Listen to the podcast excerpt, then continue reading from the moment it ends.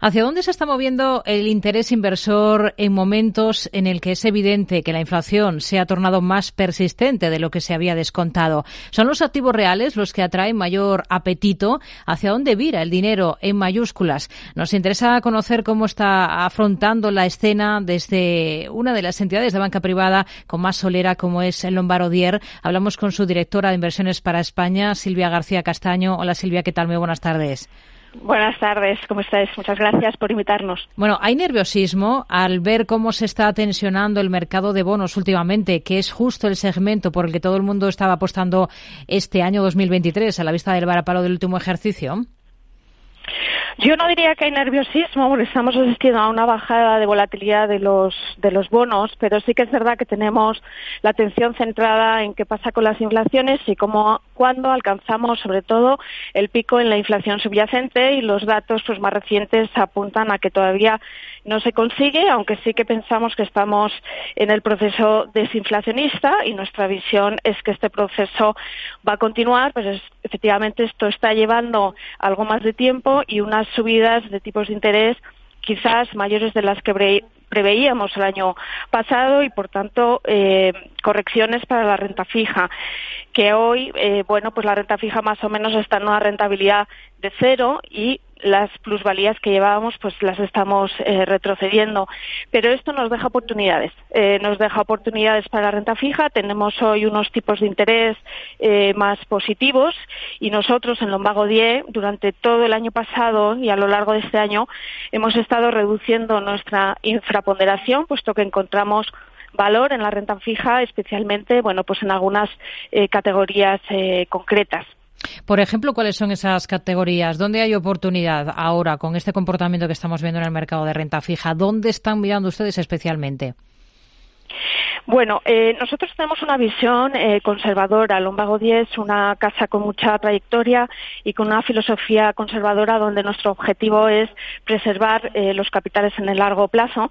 Por ello, y por nuestra visión de mercado que tenemos a día de hoy, estamos apostando por la renta fija corporativa en Europa, donde estamos eh, viendo rentabilidades atractivas en el entorno del 3,5, incluso el 4%, en el caso de la renta fija financiera, y hoy es una de nuestras principales apuestas.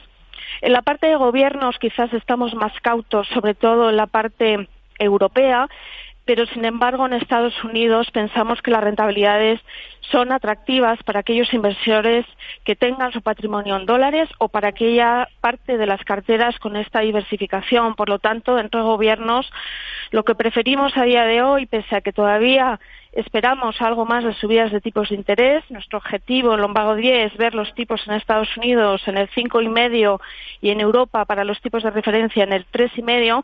Eh, pensamos que en Estados Unidos, bueno, la rentabilidad eh, es atractiva.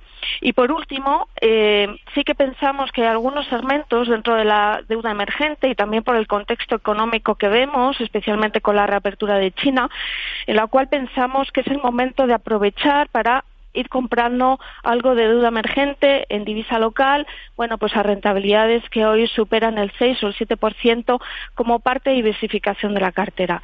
Sin embargo, estamos más cautos todavía en high pensamos que el entorno que para nosotros es un entorno de transición económica este año 2023 con unos crecimientos muy moderados, pensamos que podemos ver algo más de mora y pensamos que es pronto para eh, aumentar de forma significativa el peso en compañías eh, de peor calidad de balance, como es el segmento high yield, tanto en Europa como en Estados Unidos. Por lo tanto, nuestra exposición es mínima o, residual en este segmento. Y en la parte asignada a inversión en renta variable, ¿dónde queda aún potencial o dónde hay que volver a mirar a su juicio? Bueno, eh, la renta variable la verdad es que está teniendo un muy buen comportamiento. Eh, acabamos de terminar los resultados empresariales en Estados Unidos. Eh, podemos decir que, bueno, pues que han sido ligeramente mejores a lo que el mercado estaba previendo. Pese a ello, los beneficios caen en Estados Unidos un 3%, pero los mensajes de las compañías en aras de, por un lado, reestructuración compromiso con el accionista, aumentando las recompras de acciones, aumentando en algunos casos el dividendo y con ese objetivo de mantener los márgenes y recortar los costes, está aguantando o haciendo aguantar bastante bien la renta variable, a la vez que atisbamos, bueno, pues ese nivel máximo de tipos que equilibre, ¿no? Esta, esta inflación eh, con el entorno de crecimiento. Entonces, eh, no ha sido un año malo para la renta variable. Eh, hay algunos mercados que, están en positivo en el año. Nosotros hoy eh, y algunos de doble dígito, ¿no? Y en general todas las bolsas en positiva. Eh, nosotros pensamos que, el entorno es más constructivo hoy para estar en, renta variable. Quizá en, en, apuesta relativa, no en absoluto respecto a nuestros índices de referencia. Hoy estamos optimistas en mercados emergentes. Pensamos que la apertura de, China y la recuperación en la que vemos un crecimiento para este año del 5,5% eh, por ciento con un cierto compromiso en la parte monetaria, pero también quizá más residual en la política fiscal, va a ser un buen apoyo junto con esas valoraciones para poder finalmente tener un buen comportamiento para, algunos mercados emergentes, en concreto para la bolsa china. Dentro de Estados Unidos, pensamos que es un buen contexto para apostar eh, por compañías de calidad, estas que tienen buenos balances, eh, visibilidad y que son adecuadas para un contexto de baja visibilidad en términos económicos, donde quizás pues hoy eh, todavía estamos. Y respecto a otras categorías, a nivel global seguimos apostando por sectores, eh, bueno, de aquellos que llamamos eh, value, puesto que el entorno económico que hoy estamos dibujando es ligeramente mejor al que dibujábamos hace unos meses. Y por último, decir que sí encontramos eh, valor debido a las eh, menores valoraciones en pequeñas compañías que a medida que vayamos confirmando eh, bueno pues la mejora del ciclo económico pensamos que pueden eh, tener recorrido hmm.